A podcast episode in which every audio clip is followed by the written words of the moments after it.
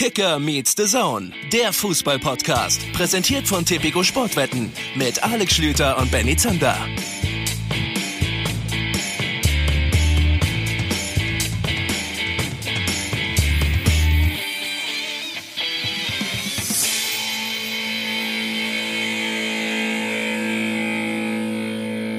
Sag mal, Freunde, das ist doch jetzt nicht euer Ernst. Wir haben euch doch gerade eben erst vor ein paar Tagen eine neue Folge Kicker Meets Saison gegeben. Warum schaltet ihr denn schon wieder ein? Warum habt ihr, kann, kannst du mir jetzt, du, du, ja, du gerade da an der Ampel stehend, kannst du mir erklären, warum du jetzt gerade auf Play gedrückt hast? Ja, und kannst du dir vielleicht vorstellen, was das bei uns für einen Druck auslöst? Dass wir schon wieder delivern. Oder wie du gerade gesagt hast, abliefern müssen. Ja, dass wir immer so einen kleinen Stromschlag kriegen, wenn irgendeiner bei Spotify oder in einem Podcatcher auf Play drückt, das wissen die Leute nicht. Nee. Einfach, einfach drücken, ist ja umsonst. Und dann äh, schön, dass ihr dabei seid. Eine neue Folge Kicker Meets Saison, ja. wieder eine besondere Folge, denn es ist englische Woche und das kennt ihr mittlerweile von uns so. Das bedeutet, dass wir natürlich auch über diesen unter der Woche gespielten Spieltag reden wollen. Das Ganze so ein bisschen speziell, denn wir haben halt mal nicht den ganz großen Promi eingeladen, sondern wir reden tatsächlich zu zweit, aber immerhin von Angesicht zu Angesicht. Von Angesicht zu Angesicht bei diesem Kicker Saison Spezial. Schön, dass ihr mit dabei seid. Ich weiß gar nicht, wann das das letzte Mal war. Wir sitzen hier. Es ist jetzt mittlerweile Viertel vor zwölf an diesem Mittwochabend. Gerade sind die letzten Bundesligaspiele des 32. Spieltags zu Ende gegangen. Wann waren wir das letzte Mal gemeinsam am gleichen Ort für den Podcast? Das kann nur der letzte Podcast logischer, ja, vor der Corona-Pause. Das kann nur der mit Olli Kahn gewesen sein, wo wir mit dem auf der Bühne saßen. Also auch dann wieder ein spezielles Setting. Ja. Grenzerfahrung für uns mit Menschen vor der Bühne wieder. Auch für ihn, erzählt er heute noch gerne von. Ähm, ja, tatsächlich lange her, ne? Ja, ja. Ja. Und seitdem immer nur irgendwie zusammengeschaltet. Also wir haben uns ab und zu mal gesehen, aber da haben wir nie irgendwas aufgezeichnet.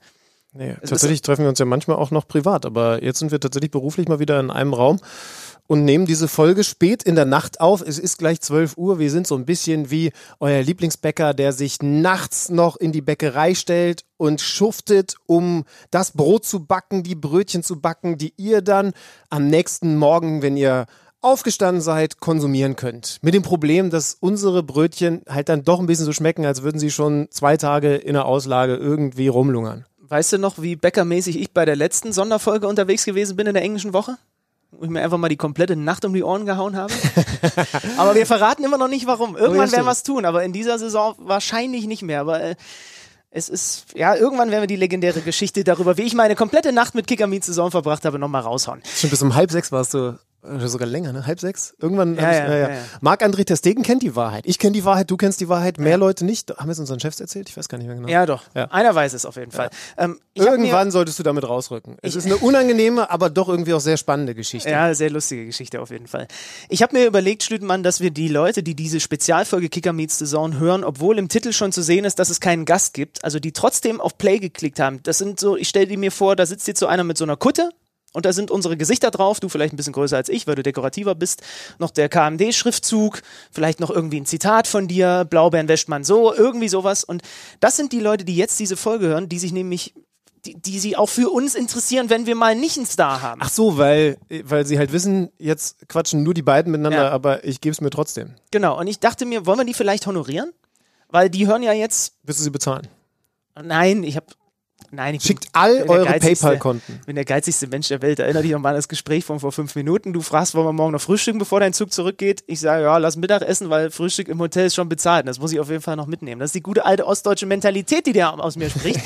ja. Deswegen kriegen die Leute natürlich kein Geld von mir. Aber weißt du, was sie von uns kriegen heute? Sie kriegen von uns ein Insider-Wort. Ich möchte sie honorieren, also möchte honorieren, dass die diese Folge heute hören.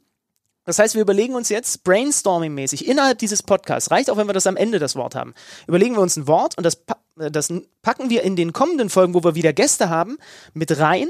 Und wenn wir dieses Wort sagen, das muss natürlich ein bisschen obskur sein, dann wissen die Leute, die diese Folge gehört haben, sie haben jetzt gerade den Vorsprung vor den anderen, weil das ein Insider ist, nur zwischen uns beiden und ihnen. Also nur das zwischen uns so, und euch. Ja. Ihr. Ihr und wir. Wir das als ist so eins. das kurze Insider-Zwinkern, das wir dann in jeder Folge an die KMD Ultras, genau. an die richtigen Ultras machen. Jetzt brauchen wir nur irgendein ja. Wort, was natürlich, also ich habe erst an sowas gedacht wie Einhorn oder irgendwas, was ein bisschen obskur ist, was man nicht sofort im Fußballkontext sagt, wo dann vielleicht auch die Leute, die uns nicht gehört haben, stolpern und sie denken, was haben die jetzt für Drogen genommen? Und die anderen aber wissen, das machen wir jetzt nur für die.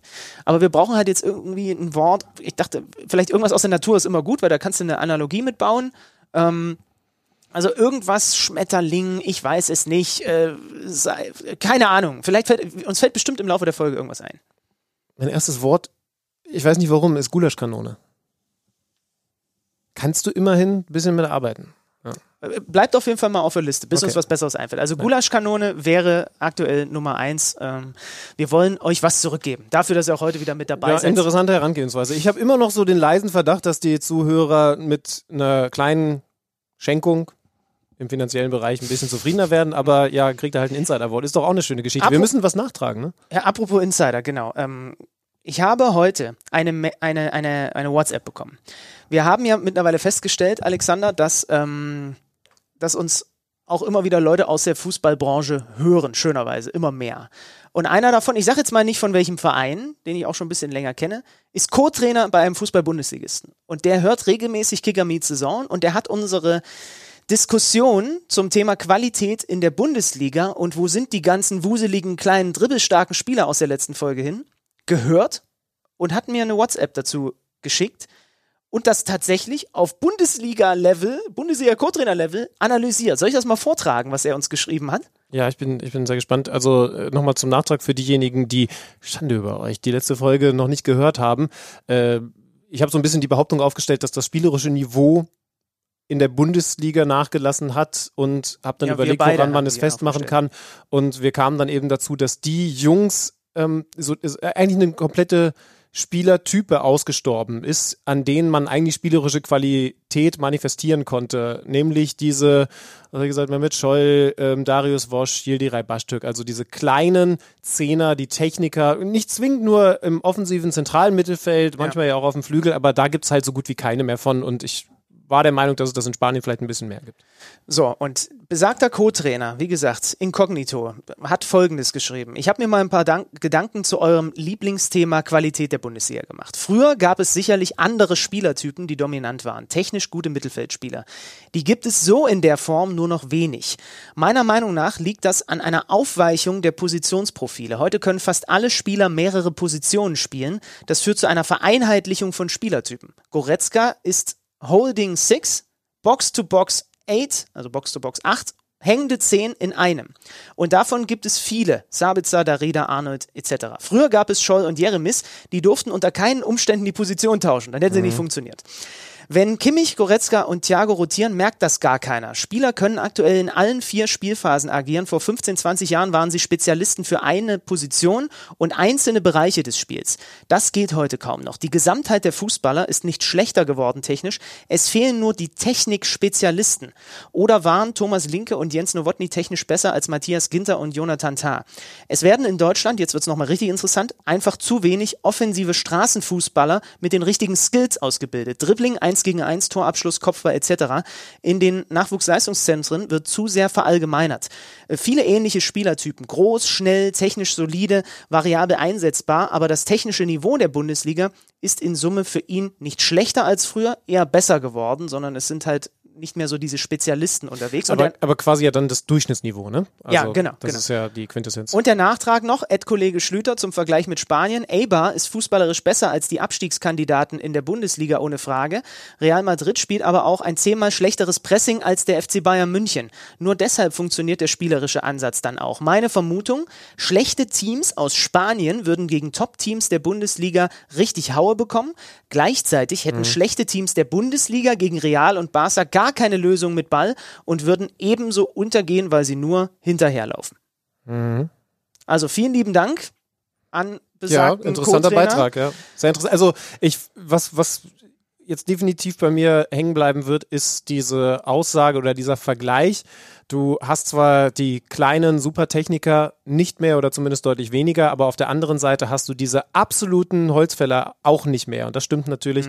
Ähm, oder zumindest hast du sie viel, viel weniger, weil du sehr viel mehr Innenverteidiger hast, die trotzdem im Spielaufbau enorme Qualitäten haben. Die Sechserposition hat sich auch dahingehend gewandelt, dass du diese reinen Wegarbeiter nicht mehr hast, sondern jeder Sechser muss dann doch irgendwie ein bisschen mehr können. Das hat er alleine dadurch, dass er eben auch mal vorne mit reingeht. Also das, ja, ist tatsächlich ein interessanter Ansatz.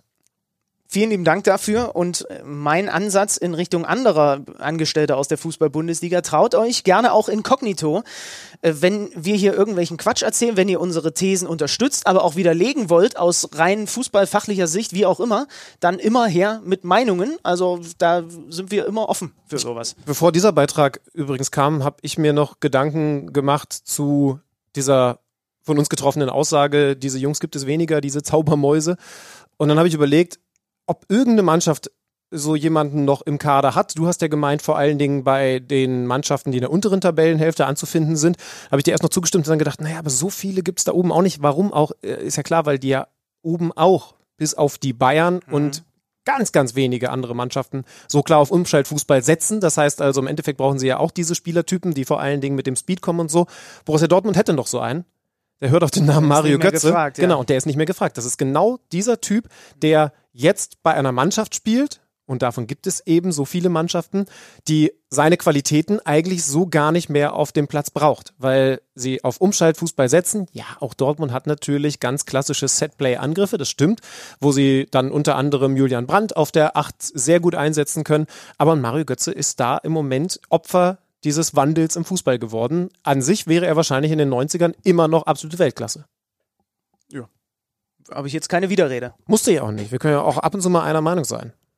Lass uns mal in den Spieltag einsteigen. Also, wo gerade schon die Namen Goretzka, Kimmich, Thiago und so weiter fielen. Fangen wir doch vielleicht mal damit an, und das gehört sich auch so, dass wir dem FC Bayern München zur 30. Meisterschaft, zur achten in Folge gratulieren. Das macht man so. Einmal pro Saison gratuliert man dem FC Bayern München zur Meisterschaft. Sie haben sie nämlich Oft früher, diesmal halt erst im ja, Juni. Vorzeitig klar gemacht mit einem 1 zu 0, einem hart erarbeiteten 1 zu 0 gegen den SV Werder Bremen. Das war alles andere als Glanz. Zwischenzeitlich hat es geschüttet wie aus Eimern. Hinten raus Manuel Neuer mit einer absoluten Weltklasse-Reaktion, nachdem Lewandowski sie in Führung gebracht hat. Äh, Osako mit dem Kopfball kurz vor Schluss, Kopfballverlängerung und es gibt, glaube ich, einen Torhüter in der Fußball-Bundesliga, der den Ball hält und das ist Manuel Neuer. Ich habe da auch auf, auf Twitter nochmal eine Reaktion bekommen von, von einem, der lange, lange Torhüter war. Jan der, die, nicht Delay, aber Daley oder irgendwie so, hat, hat, hat geantwortet, äh, da habe ich nämlich auf Twitter auch das nochmal abgekultet, diese, diese Parade, und er hat gesagt, 100% Zustimmung, das, ich war elf Jahre lang Torwart, diese Parade ist unfassbar gewesen. Und das, da obwohl Paraden bei Manuel Neuer gar nicht immer so richtig spektakulär aussehen. Das stimmt, ja. Hat auch damit zu tun, dass er eine Körpergröße mitbringt, die eben eher in deinem Bereich ist als in meinem. Ganz genau. Und jetzt weiß ich auch, warum ich ihn irgendwie sympathisch fand in seinem Torwartspiel. nee, aber es ist ja tatsächlich so. Also Vergleich mit zum Beispiel Jan Sommer. Es sieht von Natur aus natürlich immer spektakulärer aus. Nimm den ganz klassischen Ball.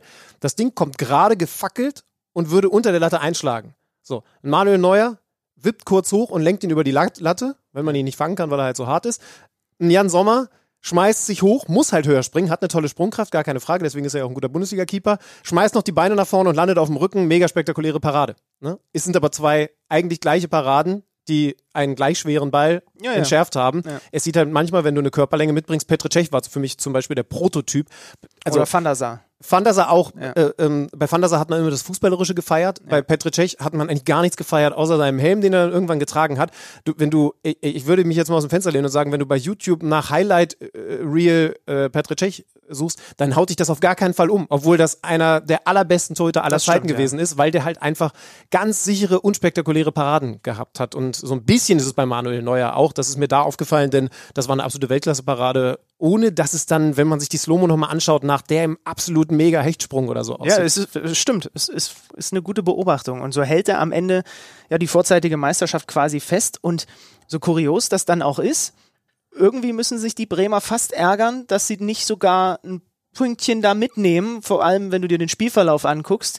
Alfonso Davis fliegt in der zweiten Halbzeit mit Gelb-Rot vom Platz. Sind wir ehrlich, er hätte nach der ersten Halbzeit, da habe ich auch, ich habe das Spiel kom äh, kommentiert, ein paar Zeitlupen gebraucht, um das so klar zu erkennen, hätte er mit Rot vom Platz fliegen müssen, wegen Nachtretens. Interessante Szene im Übrigen. Ähm, Bittenkurt war es, glaube ich, der vor ihm ja. in den Ball rein spritzt, wie man so schön sagt. Und dann wollte der Davis eigentlich gerade die Seite wechseln, Bittenkurt eher dann. Und dann tritt er einfach nochmal nach. So. Und in dem Moment aber, Harm Osmas, der Unparteiische, der guckt dem Ball nach. Das heißt, er sieht das Nachtreten, was hinter ihm passiert, nicht. Er erahnt es, weil er gibt ihm dann gelb, aber er hat es nicht ganz klar gesehen. Da würde ich sagen, ist für mich eine typische Situation, wo die Unterstützung aus Köln geholfen hätte, ihn zumindest dazu zu bringen, sich es nochmal in der Review Area anzugucken und dann selber darüber zu entscheiden, ob das für ihn als Tätigkeit rot ist, weil er es eben nicht selber komplett gesehen hat, weil er sich weggedreht hat in dem Moment den Ball hinterher. Aber deine Beschreibung ist ja dahingehend ganz richtig, dass genau das passiert ist und deswegen zu einer nicht roten Karte geführt hat, weil er ja sie, diese Szene doch irgendwie wahrgenommen hat. Wenn er gar nichts gesehen hätte, und nicht mal gelb gegeben hätte, dann hätte der VAR, glaube ich, zu 100% gesagt, du hast eine Tätigkeit übersehen, schaust dir an oder ich sage dir gleich, es war eine mhm. rote Karte. So hast du halt als VAR das Problem, na, er hat es ja offensichtlich wahrgenommen, sonst hätte er keine gelbe Karte zücken können. Das heißt also, ich muss jetzt ganz sicher sein, dass es eine klare Fehlentscheidung war, so dass man von gelb auf rot korrigiert. Und da haben wir die alte These. Ist er sich nicht sicher genug gewesen, weil offensichtlich eine hundertprozentige Fehlentscheidung nicht vorgelegen hat, laut VAR. Nur so kann ich es mir erklären. Mhm. Für mich ist es eine hundertprozentige Fehlentscheidung gewesen. Also die große Frage ist ja, wann ist eine Fehlentscheidung eine Fehlentscheidung? Wenn du hartes Foulspiel sagst, es ist aber eigentlich eine Tätigkeit gewesen, dann ist es für mich eine hundertprozentige Fehlentscheidung. Und damit war es leider am Ende auch im Gesamtgespann, im Gesamtkontext eine hundertprozentige Fehlentscheidung. Denn Davis, so toll wir ihn alle finden, hätte vom Platz fliegen müssen und das Ganze halt in der 19. Minute. Ja. Die Bayern hätten ab der 19. Minute eigentlich in Unterzahl spielen müssen und das hätte natürlich eine Menge verändert. Ob es das Ergebnis verändert hätte, das wissen wir nicht, aber es hätte auf dem Platz natürlich eine Menge verändert. Er hatte so die Gelegenheit, den schnellsten Sprint, der jemals gemessen wurde, hinzulegen in der Fußball-Bundesliga. So lange werden die Daten noch nicht erfasst. Ich glaube, seit 2013 diese Tracking-Sprintwerte, aber der ist 36,5 kmh schnell gesprintet in diesem Spiel. Also ich, mir fehlt komplett die Vorstellungskraft, wie jemand mit seinem Körper so schnell sein kann. Also, also, und damit meine ich jetzt nicht mit seinem speziellen Körper, sondern wie überhaupt jemand seinen Körper so schnell bewegen kann. Irgendeinen Körper. Weil ich könnte meinen Körper noch nicht mal halb so schnell bewegen. Ich habe ehrlich gesagt für 36 km/h keine Vorstellung. Also das muss ich dann tatsächlich live sehen, um zu kapieren, ja, wie schnell 36 km/h sind. Stellen wir uns demnächst mal in die 30er-Zone, morgen vor unserem Mittagessen. Stellen wir uns in die 30er-Zone, dann weißt du ungefähr, das sind 30 km/h und dann packst du nochmal 6,5 drauf. Ja, so, so, genau das sollte man tun. Das sollte es wert sein, diese Recherche. Weißt du nicht, dass ich das früher bei Opta Sports, beim, äh, beim meinem Ex-Arbeitgeber, für die ich äh, Forschermappen und Daten erhoben habe, Forschermappen geschrieben und Daten erhoben habe, dass das teilweise mein Job gewesen ist? Ich musste immer schauen, wer war an dem Spieltag der schnellste. Da ging das nämlich gerade los. 2013 mhm. habe ich da angefangen. Da ging das gerade los mit den Messungen. Und so äh, konnte ich immer genau schauen, wer hat gerade den Rekord und wer ist am meisten gelaufen. Ich hatte oft dieses Thema, war immer montags nach dem Spieltag mhm. quasi. Jetzt, wo ich Podcast mache, ist es was anderes geworden. Damals war mein Job, guck mal, was die alle so gelaufen sind und wie schnell. Und dann musste ich das ordnen, musste ich gucken, äh, gibt es da besondere News zu, die man dann eventuell an die einzelnen Sportmedien weitergibt. Er fliegt dann in der zweiten Halbzeit vom Platz und dann sind die Bremer plötzlich zehn Minuten in Überzahl.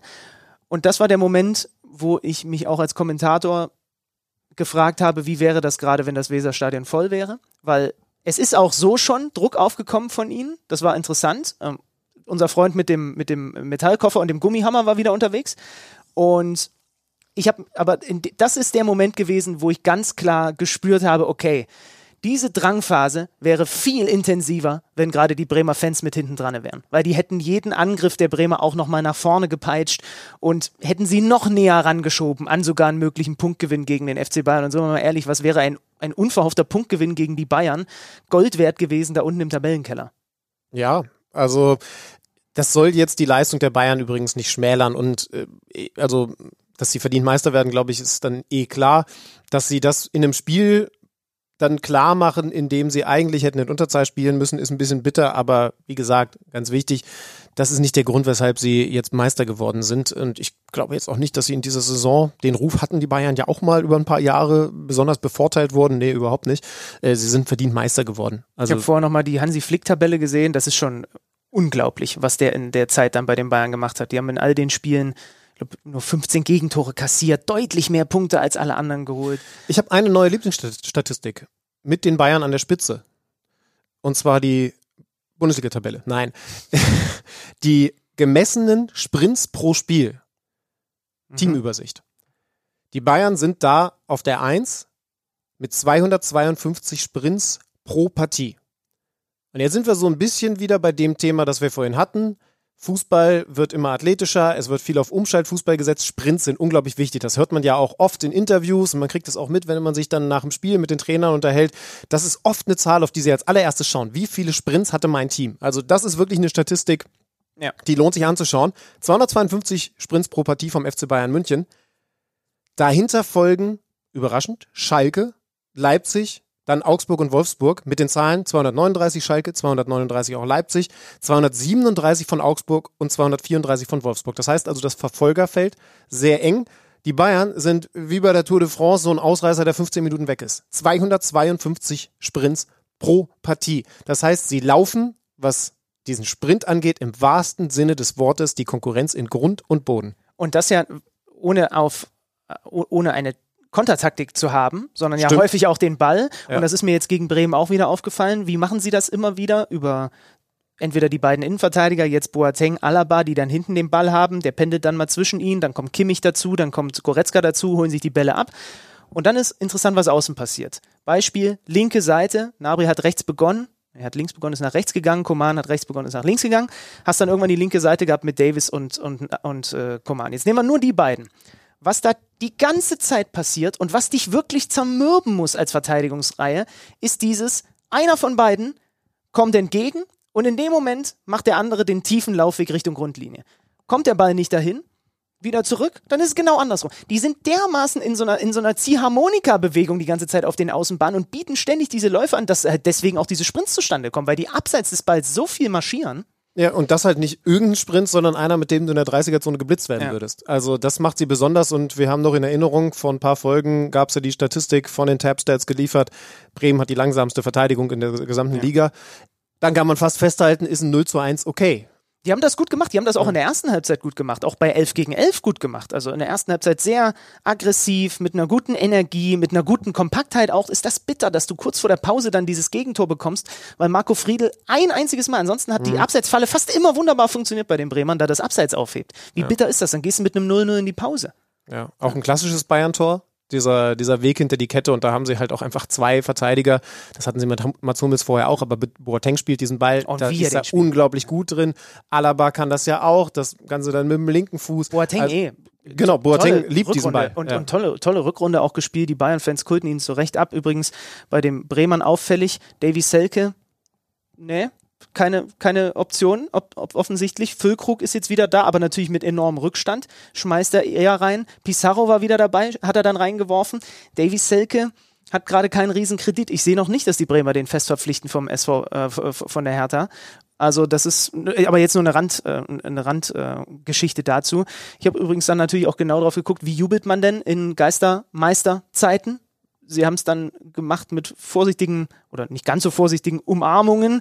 Dann gab es einen, einen Kreis, da hat erst Hassan Salihamidzic ein paar Worte gesagt und dann Hansi Flick. Und dann gab es eine Laola mit den Vereinsoberen, die auf der Tribüne waren. Also mit Kalle Rummenigge, mit äh, Oliver Kahn, ähm, der Präsident Heiner war mit dabei und dann haben sie mit denen eine Laola gemacht. Also Du, das- ganz ehrlich, ich habe schon Aufstiegsspiele gehabt, da habe ich vor weniger Leuten die Laodas gemacht.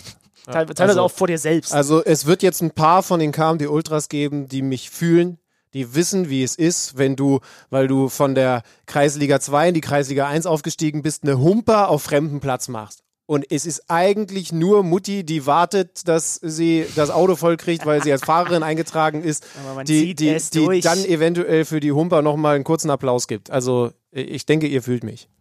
Also herzlichen Glückwunsch an den FC Bayern zur Meisterschaft. Achte in Folge. Boah, das ist natürlich auch schon, ja, sie sind enteilt und die Konkurrenz kommt nicht in die Nähe. Da muss es schon einen ganz großen Ausreißer nach unten von den Bayern geben, wo sie dann nicht so reagieren. Ich meine, wir müssen mal bedenken, wie die Saison bei den Bayern zu Beginn mal ausgesehen hat, als Nico Kovac nach einem 1 zu 5 gegen Frankfurt entlassen wurde. Ja, und wie sie dann doch noch am Ende das Ding so gerade biegen und so dominant doch am Ende Meister werden. Ich bin gespannt, was es für die Champions League zu bedeuten hat. Da gibt's ja jetzt gerade, wir kommen gleich zu den anderen Spielen, aber da gibt's ja jetzt auch gerade die Meldung, bis gerade auf der Kickerseite, ne? Da ist es Ja. auch quasi die Schlagzeile schlechthin. Champions League Finale, ich glaube am 23. August soll das Finale ausgetragen Genau, werden. ab 7. Und geht's los in Lissabon als Turnier. Zuschauer nicht, also explizit nicht ausgeschlossen von der UEFA. Das ist zum Beispiel der Unterschied zum DFB, der fürs DFB-Pokalfinale, wo die Bayern gegen Leverkusen spielen, gesagt hat, ohne Zuschauer. ja, das wusste ich gar nicht. In Lissabon hast du gesagt und äh, äh, da noch eine Zusatzinfo, das haben sie heute auch klar gemacht. Es werden keine Neuzugänge spielen dürfen. Das ist dann also keine Erlaubnis. Das heißt zum Beispiel, Timo Werner wird nicht für Chelsea gegen die Bayern auflaufen, was ja theoretisch dann eine Option gewesen wäre. Aber ich bin dann einfach gespannt, ob die Bayern, die für mich bislang das beste Team in der Champions League-Saison gewesen sind, im Vergleich mit all den anderen Top-Teams die Form Selbst unter konservieren Kovac können. übrigens, ne? Genau, auch Ja. mit Kovac. Verlustpunktfrei durch Ja. die Gruppenphase. Jetzt haben wir natürlich erlebt, dass die Premier League heute wieder losgegangen ist, beziehungsweise, nee, wann ist es losgegangen? Heute war das erste Spiel, ne? Glaube ich. Ich glaube schon, ja. Jetzt, Ist, jetzt, jetzt mit den Nachholspielen. Jetzt halt da die Tage, jetzt ist es Ja. losgegangen. So, wann auch immer ihr das einschaltet, das war vor ein paar Tagen. Und äh, Serie A, La Liga, also die ganzen großen Ligen sind jetzt wieder da. Man könnte jetzt sagen, die Bundesliga hat dahingehend einen Vorteil, dass sie jetzt schon länger spielen. Es kann natürlich sein, dass denn die Top-Teams aus England, Italien, Spanien bis genau an diesen Rand spielen und die Champions League dann als so einen Übergang haben, also als fließenden Ich Übergang, glaube, die muss man mal Bundesliga hat sehen. einen Vorteil. Ja. Weil sie nochmal eine Pause hat, Hm. weil sie sich nochmal straffen können, weil zum Beispiel Hansi Flick einen Lukas Hernandez, wo er sagt, der hat auch einfach keinen so wirklichen Rhythmus, auch durch dieses komische Training während der Corona-Hochphase. Also du kannst dann einfach nochmal gezielt ein, zwei Wochen arbeiten. So, und ich glaube, das ist ein, ist ein Vorteil für, für die Bayern. Übrigens, Europa League wurde auch bekannt gegeben, auf deutschem Boden wird es ausgetragen. Mit ja noch drei Vertretern, auch wenn zumindest für die Frankfurter das nach dem Hinspiel dann nicht so dolle aussieht. Finale in Köln und dann noch Duisburg. Europa League in Duisburg, also Ja. wer hätte das denn vor der Corona-Pause gedacht? NRW. Also, äh, aber natürlich aus deutscher Sicht jetzt erstmal auch, ja, krass. Also, dass, dass die da den Zuschlag bekommen. Düsseldorf, Gelsenkirchen, Duisburg und Köln. Kein Dortmund. Stimmt. Interessant. Ja. Keine Ahnung warum. Vielleicht, weil sie noch in der Champions League dabei sind, kann das irgendeinen Sinn ergeben. Möglich ist es. I don't know. Ja. Eine Mannschaft, die in der kommenden Saison in der Champions League spielen möchte, hat gegen eine Mannschaft, die in der kommenden Saison in der Europa League spielen möchte, gewonnen. Gladbach Starke gegen. Bremen. Keine Ursache, dafür werde ich dicke, dicke bezahlt. 3 zu 0 für Borussia Mönchengladbach. Ich möchte mit dir in erster Linie über das erste Tor reden. Achso, ich dachte über das Outfit von Marcus Thuram, der den besonders schönen äh, Jogger ausgepackt hat. Ja, ich meine, wenn du natürlich verletzt bist, weißt, du darfst ins Stadion und es sind sonst keine Leute da, dann investierst du da natürlich auch Ja, richtig, gut, weil du weißt, die Kameras werden auf dich gerichtet sein. Aber das war ja so ein, das war ja so ein Aubameyang-Gedächtnisjogger. Glaubst du, dass einer von uns beiden nochmal in, in irgendeine Lebensphase eintreten wird, in den kommenden, sagen wir mal, zehn Jahren, wo er einfach nur in solchen edlen Jogginganzügen draußen rumläuft? Das wäre schon geil, oder? Es ist ja so bequem. Also ich habe jetzt zum Beispiel zu meinem Geburtstag einen Onesie geschenkt bekommen. Weißt du, was das ist? So ein Ding, was äh, quasi ein Einteiler für zu Hause, in so Jogginghosenstoff, so ein Komplettteil, was einfach mit einem großen Reißverschluss, musst du aufpassen, unten im gefährlichen Bereich, dass der Reißverschluss da drü- und dann einmal komplett und mit Kapuze und so. Also ich bin jetzt schon so langsam auf dem Weg. Aber ich bin jetzt 31, ich komme langsam ins Bequemlichkeitsalter. Da bin ich eigentlich schon seit ein paar Jahren, weißt du ja. Ich habe ganz schwierige Bilder im Kopf. Hast du schon Folgen damit aufgenommen? Nein, Leipzig warst? nein, da, Das- da das ist und da, da untenrum immer frei, weißt du ja. Also Markus Thuram auf jeden Fall eins mit Sternchen. Du willst mit mir über das 1 zu 0 sprechen. Ich nehme Ja. mal an, du möchtest mit mir über die Entstehung der Entstehung der Entstehung des 1 zu 0 sprechen. Ganz genau. Und vielleicht noch zu der Entstehung dazu die Frage, muss man das Ding wegpfeifen, weil es ein Handspiel gewesen ist?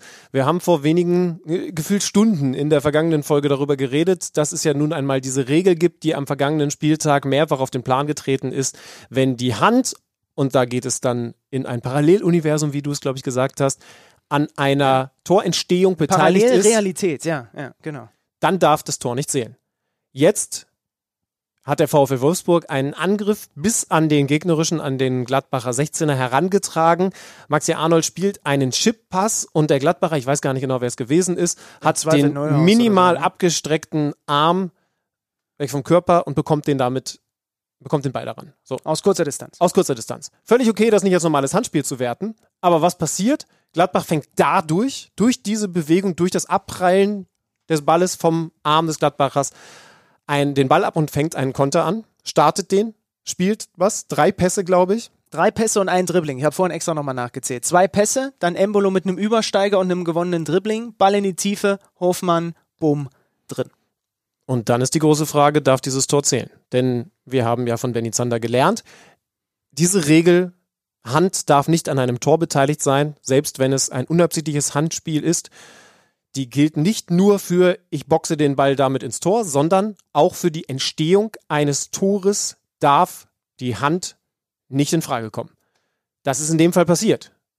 Was sagen die Gladbacher? Das war ja da hinten am eigenen 16er und da ist ja noch eine Menge passiert, bis dann das Tor gefallen ist. Und das kann ich auch irgendwo verstehen. Das- Problem ist die Definition. Bis wann ist denn eine Torentstehung? Und wie weit zurück gehst du? Also, ich weiß nicht, wie du es siehst. Ich finde gut, dass es nicht abgepfiffen wird, weil da noch mehrere Aktionen dazwischen waren, die alle noch zu verteidigen waren. Und dann ist es für mich keine unmittelbare Torentstehung. Das ist ja auch eins dieser Kriterien, wenn ich es richtig mitbekommen habe, die Unmittelbarkeit. Oder soll jetzt werden, soll konkretisiert werden, ich weiß es gar nicht genau. Auf jeden Fall ist halt da noch so viel, was dazwischen passiert, dass es für mich in Ordnung ist, weil genau das will ich nämlich eigentlich nicht, als ja eigentlich, ich weiß gar nicht, ob das überhaupt mal rausgekommen ist in den letzten Wochen, dass wir beide ja eigentlich den VR gut finden, dass sie den eingeführt haben. Aber das ist, wäre mir dann dieses eben zurückspulen und zurückspulen und zurückspulen, bis man ein Vergehen findet das ist wahrscheinlich sogar gerade noch an der Grenze. Weil genau, drei, weil drei Pässe und Na, ein meine, Dribbling ich, ich glaub, ist nicht viel. Es ist, glaube ich, deutlich geworden, dass ich die Regel an sich für Quatsch halte und äh, ja. hoffe, dass es überdacht wird für die kommende Saison. Aber genau das holst du dir damit halt ins Haus.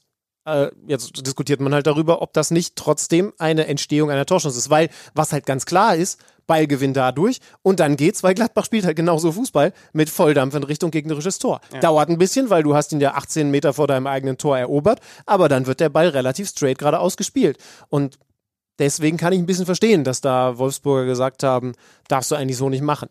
Also, schwierige Situation. Äh, können wir vielleicht in der kommenden Woche alles mal klären? Können wir aufklären. Weißt du was? Ich habe hier, du hast ja schon frevelhafterweise verraten, wen wir da haben als ja, Gast. Weil ich am ein aufgeregt Montag. bin manchmal in Und warte Folgen. mal jetzt hier. Ich habe hier eventuell so einen kleinen Special-Effekt. Wir nehmen ja hier mit unserem mobilen Pult auf. Schüttmann, wenn ich das jetzt hier hinten reinstecke und hier einen bestimmten, ich habe uns was besorgt. Wenn ich jetzt hier diesen Regler hochmache, jetzt gib mir einen kleinen Moment. Ich muss was raussuchen. Ich habe uns. Ist das jetzt hier so wieder so exklusiver KMD Ultra Content oder was? Absolut, liebe Freunde. Denn Patrick Ittrich, der am kommenden Montag Gast beim Kicker Meets the Zone Podcast sein wird in der neuen Folge. Jetzt hast du es verraten. hat uns nämlich schon mal quasi so einen kleinen Ausblick gegeben auf das, was wir da erwarten können. Hat er Bock? Weiß nicht, hör mal rein. Schlüter, Zander, Zander, Schlüter, ich weiß gar nicht, wen ich zuerst nennen soll. Denn es geht ja immer darum, bei Gründung oder bei Erfindung nennt man immer den Nachnamen zuerst, der es wirklich erfunden hat. Bei den beiden weiß ich es nicht. Auf jeden Fall stehen die beiden Nachnamen hinter dem Podcast ähm, Kicker Meets the Zone und sind sehr erfolgreich. Also die Charts, wenn man sich die anschaut, die sind immer ganz weit vorne. Wobei ich glaube, das liegt am Namen des Podcasts, ähm, weil der bekannt ist und nicht an den beiden. Aber gut, lassen wir mal dahingestellt. Auf jeden Fall bin ich, Patrick Ittrich, eingeladen nächsten Montag zum Podcast und freue mich unheimlich drauf, ein bisschen Licht in die Dunkelheit des Schiedsrichterwesens wieder mal zu bringen, obwohl Dennis Eitekin schon viele tolle Sachen erzählt hat und wirklich super argumentiert hat. Aber wenn ich so mit Benny Zander darüber spreche, merke ich, da ist wieder viel Unwissenheit und wenig Regelkenntnis und wirklich ganz, ganz wenig Fachwissen. Deswegen äh, werde ich versuchen, da am Montag ein bisschen äh, ja, Klarheit zu schaffen. Ich freue mich drauf. Äh, bis dann und viel Spaß bei der heutigen Ausgabe. Ja, danke, Patrick. Siehst du mal, bei Fabi Herbers hast du dich noch geärgert, dass ich den Kontakt angeleiert habe und er gar nicht wusste, dass du an unserem Podcast beteiligt bist. Bei Edrich ist es jetzt gut für dich ausgegangen, weil er mich plötzlich in die Pfanne haut.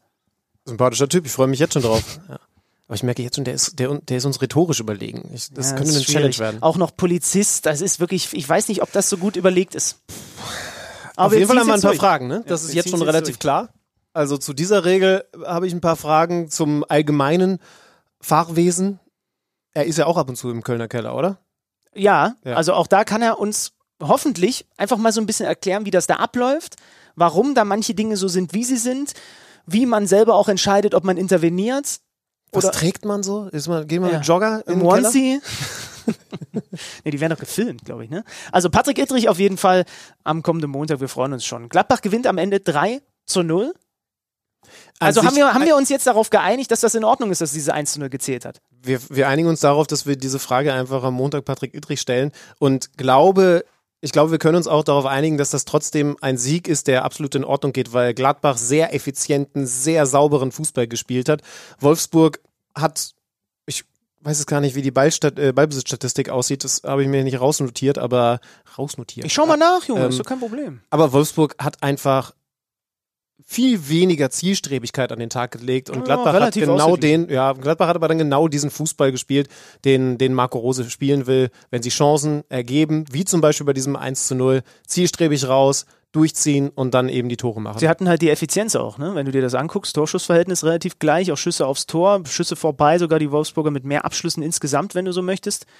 Aber die Gladbacher hatten dafür deutlich mehr Abschlüsse innerhalb des 16ers und das sagt natürlich auch immer eine ganze Menge aus über die Qualität von. Sieg, der insgesamt voll okay geht. Also ja. das, das soll überhaupt nicht darüber hinwegtäuschen und für Gladbach ja mit Blick auf die Tabelle ganz wichtig, weil sie eben in die Champions League wollen und das wisst ihr längst, da kann eben also wird eben einer noch rausfliegen und muss dann in die Europa League. Da, wo, genau, aktuell wäre Gladbach das. Wir kommen natürlich gleich zu den anderen Spielen für Wolfsburg mit Blick auf die Europa League. Eine Pleite, ein Rückschlag und trotzdem ist man da aktuell noch in guter Position. Hast du eigentlich Insider-Infos, ob die diese Pappkameraden, wenn es regnet, wegräumen? Oder hat irgendeiner, der zuhört, der vielleicht Gladbach-Bezug hat, eine Info für mich, was die mit dem Pappkameraden, also es wird ja auch in Mönchengladbach irgendwann mal regnen und Wind geben. Soll's, soll's Oder geben, sind die ja. laminiert? Kann man nur hoffen, ne? Aber dann sind es keine Pappkameraden mehr, dann sind es Laminat, Papp, Laminat, ja. laminierte Pappkameraden. Egal. Wolfsburg verliert und das wiederum hat ja auch Auswirkungen auf den SC Freiburg. Der hat nämlich gewonnen gegen Hertha BSC. Also wir haben gelernt, sechster, siebter Platz reicht genauso wie der fünfte für die Euroleague, der siebte Platz für die Qualifikation. Und durch diese Niederlage von Wolfsburg sind die Freiburger, auch wenn sie aktuell noch auf Rang 8 liegen, nur auf einen Punkt ran an die Europa League-Ränge, haben ihre Aufgabe erfüllt. Erfüllt in Anführungsstrichen, ist auch gar nicht so selbstverständlich gegen die Hertha unter Bruno Labbadia mit 2 zu 1 zu gewinnen. Wurden da auch zum 2 zu 1 Siegtreffer von Nils Petersen ordentlich eingeladen und haben also alle Chancen, die Breisgauer unter dem frisch verlängerten äh, Trainer Christian Streich vielleicht sogar kommende Saison Europa League zu spielen. Ja, der Ex-Freiburger Darida hat da den eingewechselten Nils Pedersen zum 640. Joker-Tor in seiner Karriere eingeladen. Da hast du schon ja, recht. muss ich jetzt langsam was Neues überlegen. Langsam ist es auch nicht mehr so special. Nils, du musst jetzt irgendwie andere Dinge dir ausdenken. Wir wissen jetzt, dass du mega gut treffen kannst nach Einwechslung. Jetzt irgendwas ganz anderes. Joker-Eigentore. Alexander Schwolo hat mal wieder die Gelegenheit gehabt, sich beim Hast du wieder die Schwolo-Cam ausgepackt? Hast du wieder genau drauf geguckt, ja? Ausgepackt. Hertha bekommt einen Elfmeter, Ibisevic tritt an und ähm, ja, ihr habt es ja mitbekommen, gegen den VfL Wolfsburg hat er sich so ein bisschen bahnschrankig verhalten. Alex Schwolo kann man dieses Mal keinen Vorwurf machen. Lange gewartet, geht dann in die Ecke, also ganz im Ernst, an sich alles richtig gemacht. Sogar tänzerisch vorher. Ich habe das Gefühl, der hört eventuell auch unseren Podcast, wie besagter Co-Trainer. Meinst du, er kann irgendwas ja. machen, wenn, kannst glaube ich beim Elfmeter gegen dich kannst du nicht dran denken, noch die Podcast-Jungs zu grüßen, oder? Einmal vorher, zweimal an die Stirn tippen. Latte oben an die Latte schlagen? Oder so, ja. Alex. Er macht alles richtig, Ibisevic schießt den einfach zu gut und so, darum ja. war er nicht zu parieren. Alex, keine, keine Kritik in diesem Moment. Das war keine Bahnschranke, das war einfach das Problem, was du als Torhüter hast, wenn ein guter Bundesliga-Schütze aus elf Metern gut zielt und den Elfmeter verwandelt. Hat den Herr Tarnan aber ja doch nichts gebracht. Freiburg gewinnt 2 zu 1. Also der eine Berliner Club verliert und der andere gewinnt und spielt damit auch in der kommenden Saison in der Fußball-Bundesliga. Herzlicher Glückwunsch geht an Union Berlin. Die schlagen den SC Paderborn mit 1 zu 0, sind damit gerettet. Paderborn steht als erster Absteiger fest, geht also wieder den Gang in die zweite Liga runter. Aber da haben wir ja schon ein bisschen am Montag drüber gesprochen, dass das eigentlich nur noch eine Frage der Zeit ist. Vielleicht einmal noch, weil wir auch den einen oder anderen Unioner in dieser Saison ja in diesem Podcast zu Gast hatten das ist schon nicht so selbstverständlich, wie sie das hinbekommen haben, auch dann vorzeitig den Klassenerhalt klarzumachen. Überhaupt gar nicht. Mit einfachem Fußball, aber eben genau dem richtigen Fußball, wenn du dieses Budget zur Verfügung hast, wenn du für diese Art Fußball stehst und das eben dann auch in Symbiose mit den Fans, die dann hoffentlich auch bald wieder in der alten Fürsterei ja. rein dürfen, äh, genau dafür stehst. Also äh, ja, kann man nur ein Kompliment aussprechen.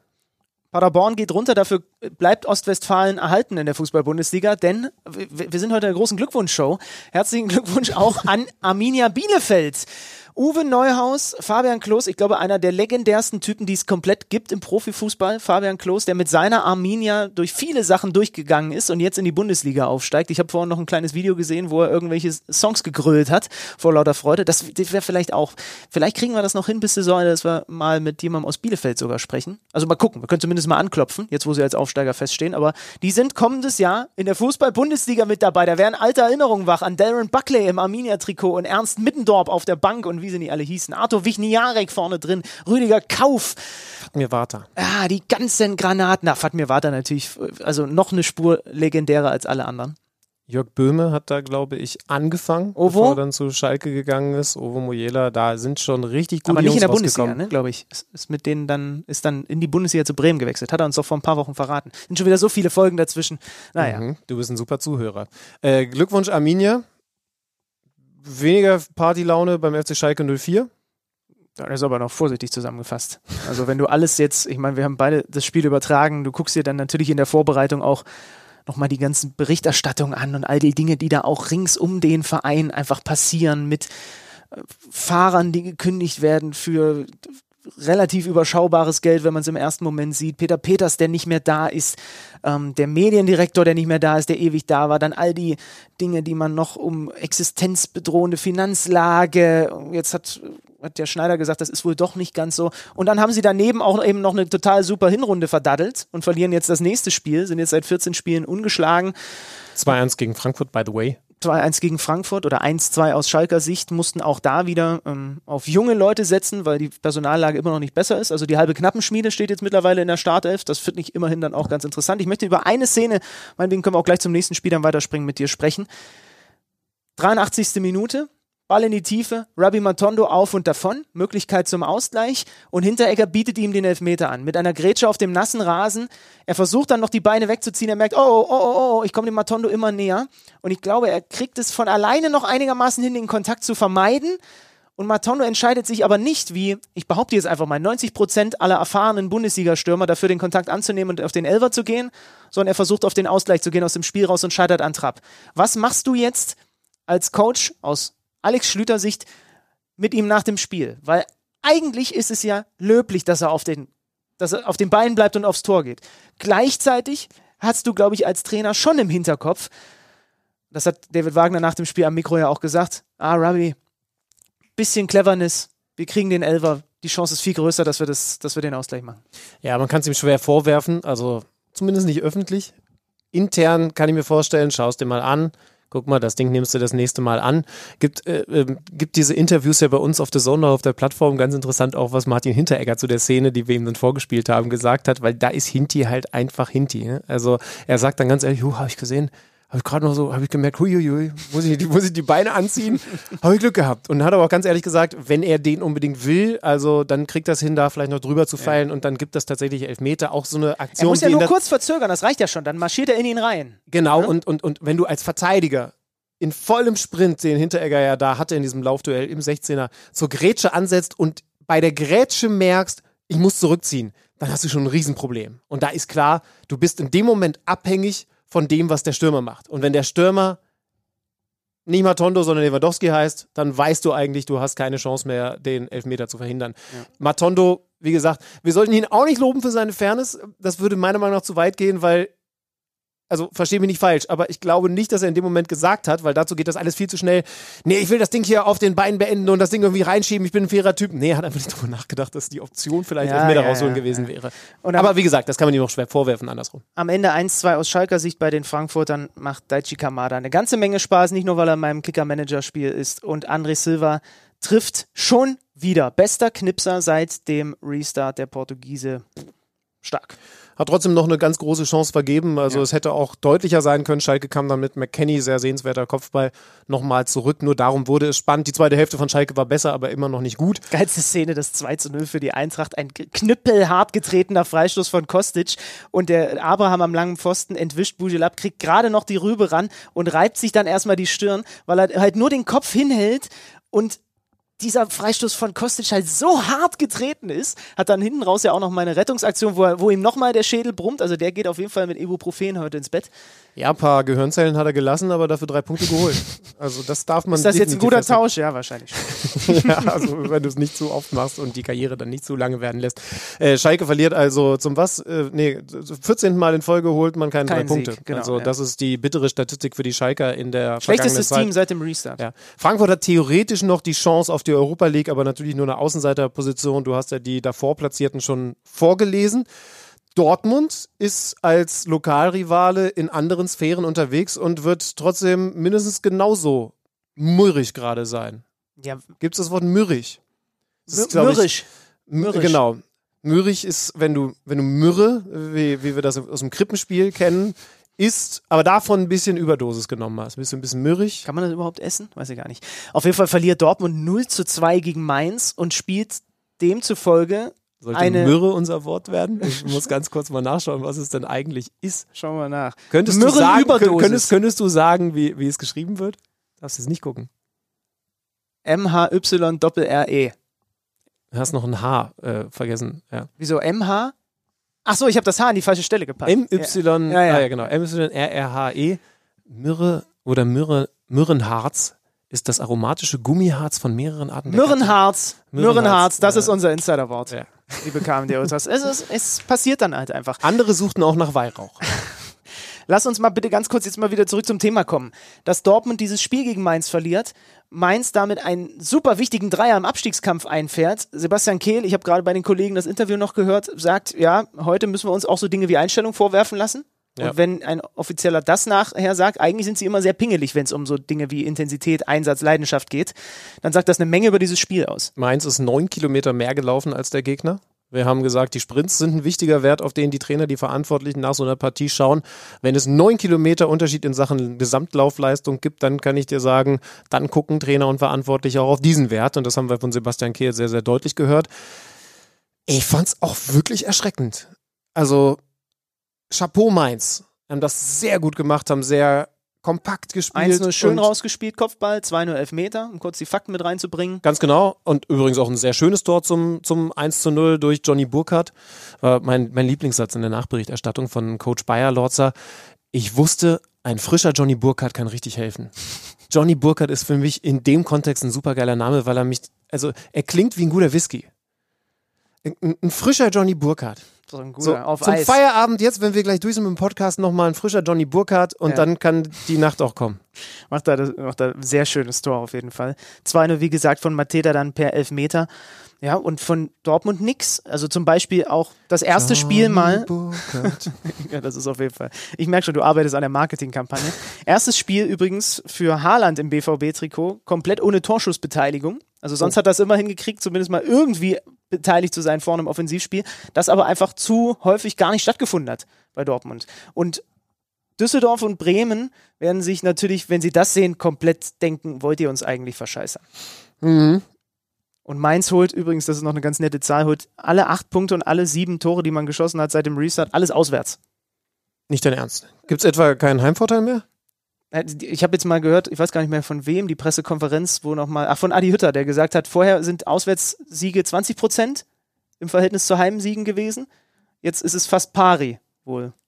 Also wenn du alles zusammennimmst. Ja. Ne? Ja, also ich fand die Zahl nur irgendwie krass, wenn man halt auch noch alle Tore auswärts schießt, das ist schon, und das kann für Mainz natürlich, die haben jetzt, die haben jetzt Bremen zu Hause. Und die kommen dahin, eigentlich dachten ja die Bremer, wir sind die, die mit der breiten Brust dahin fahren, weil wir haben nur knapp gegen die Bayern verloren und die werden schon morgen von den Dortmund eine Reibe kriegen, die Mainzer. Ja, von wegen, die gehen jetzt in dieses Spiel und denken sich, kommt mal ran hier, wir machen das Ding jetzt klar und dann könnt ihr mal gucken, was mit Relegation noch geht. Dieser Spieltag hatte ja eine ganz besondere Konstellation. Bremen spielt gegen den Tabellenführer als ein Abstiegskandidat. Mainz als ein weiterer Abstiegskandidat spielt gegen den zweiten aus Dortmund. Und dann müssen wir natürlich auch noch in Leipzig vorbeischauen. Die nämlich als Dritter haben gegen den nächsten Abstiegskandidaten gespielt, gegen Düsseldorf. Und jetzt können wir summieren, nur Bremen hat verloren. Das war nicht abzusehen. 2-2. Leipzig vergibt eine 2 zu 0 Führung und mal wieder, das war gegen Paderborn zum Beispiel schon der Fall, durch ein ganz, ganz spätes Gegentor, beide Gegentore, beide Tore für die Düsseldorfer, fallen ab der 87. Minute.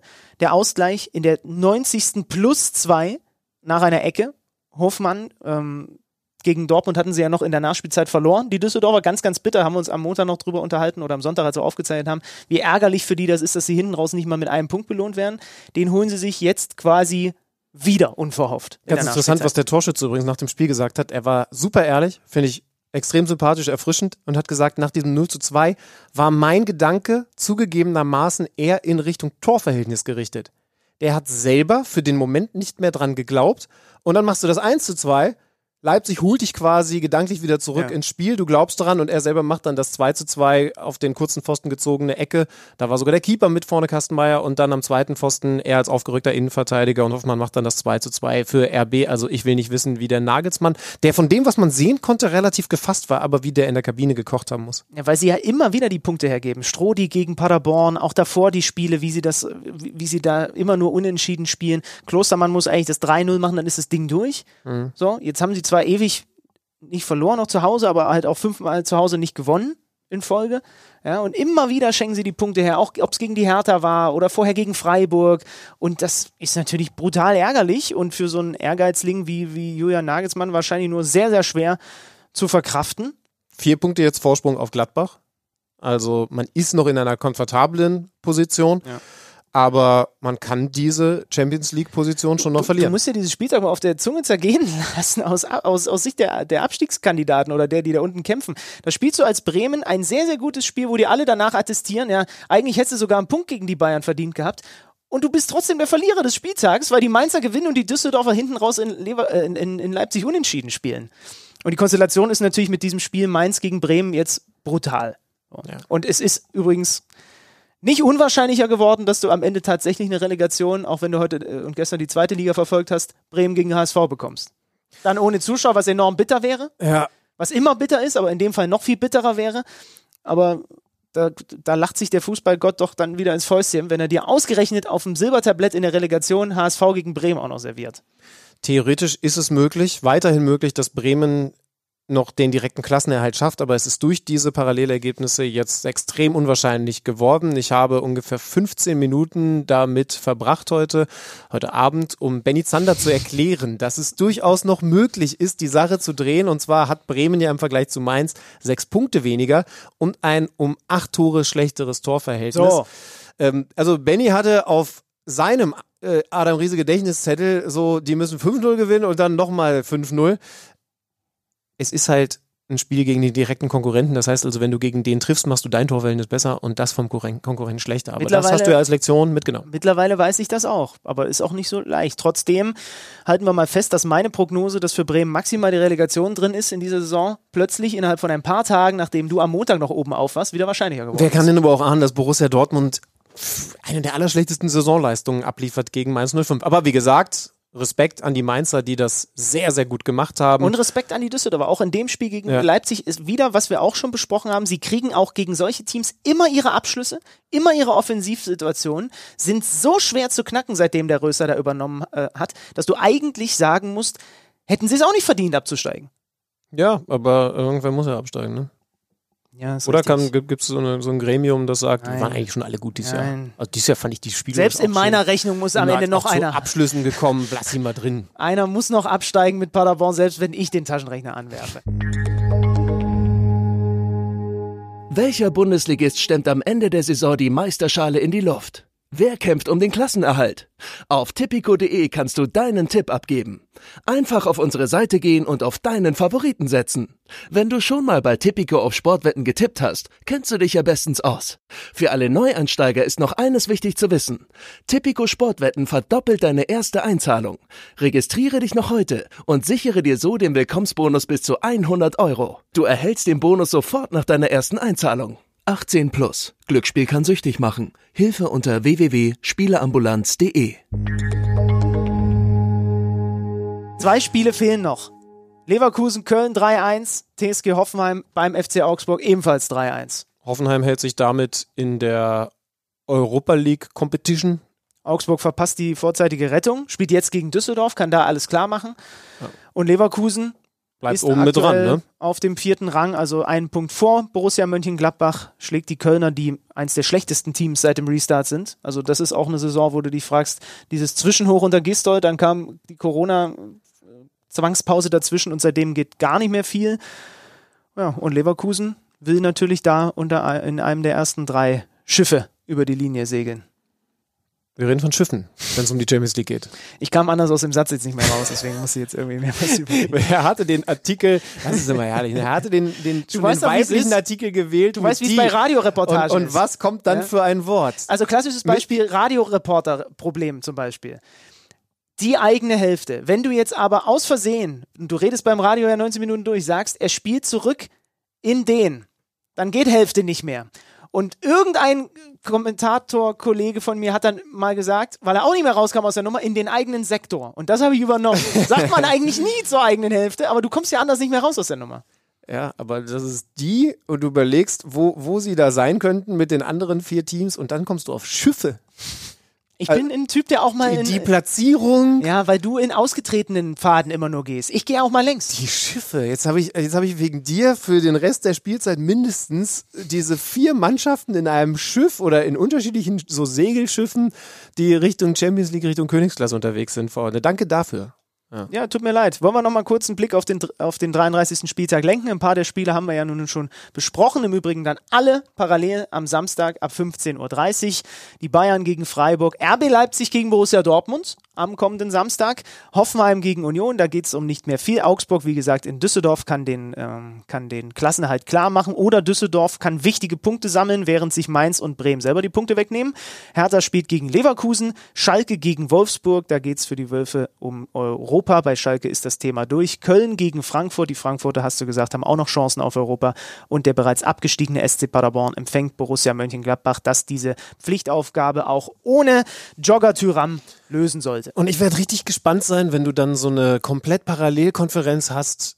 Diese Spannung, von der ich vor zwei, drei Wochen schon geredet habe, ich glaube, sie wird jetzt nochmal zunehmen, gerade bei sowas wie Bremen gegen Mainz, wo du so diesen direkten Clash hast. Ich, ich glaube, es wird gut. Natürlich nicht vergleichbar mit, du hast da Fans und die machen so richtig Dampf, aber es wird trotzdem, ich glaube, es wird mich trotzdem vorm Fernseher fesseln. Und dann werfen wir, du hast es ja, hast es ja angemahnt, auch nochmal einen kurzen Blick in die zweite Liga. Da hat der VfB Stuttgart vorhin 5 zu 1 gegen den SV Sandhausen ge gewonnen. Die äh, HSV gestern nur 1-1 gegen den VfB Osnabrück gespielt. Tabellarische Situation haben wir gesagt. Bielefeld steht bereits als Aufsteiger fest. Aktuell ist Stuttgart mit 55 Punkten auf der 2, der HSV mit 54 Punkten auf der 3, Heidenheim, Frank Schmidt, der Christian Streich der zweiten Liga, mit 52 Punkten auf der 4 und gegen wen spielt Heidenheim am kommenden Sonntag zu Hause gegen den Hamburger Sportverein? Auch gut. Ja? Alle Highlights der ersten und zweiten Liga, wie immer, 40 Minuten nach Abpfiff auf thezone.com. Und um euch einzustimmen, alle Vorberichte zu diesen Spielen bei kicker.de. Absolut richtig. Das war auch doch mal eine Folge, die war aromatisch wie Mürrenharz. Schön, dass ihr dabei gewesen seid, liebe KMD Ultras. Oder hast du noch irgendeinen Beitrag zu liefern? Auf keinen Fall. Jetzt nochmal die Kutte wieder in den, in, den, in den Schrank. Und am Montag könnt ihr sie dann wieder voller Stolz tragen. Wenn einer eine KMD-Kutte hat, ey, Alter, die, wenn irgendeiner da zu Hause eine KMD-Kutte hat, dann kriegt er von mir 10 Euro. Und von dir 15. Wir machen Schluss, das war's. Tschüss, bis zum Montag, dann mit Patrick Edrich. Du musst ins Bett. Dann wieder aufstehen und bis halb sechs arbeiten. Aber, aber dann wieder ins Bett. Aber erstmal legst du dich hin. Tschüss. Das war Kicker meets the Zone, der Fußball-Podcast. Präsentiert von Tipico Sportwetten mit Alex Schlüter und Benny Zander.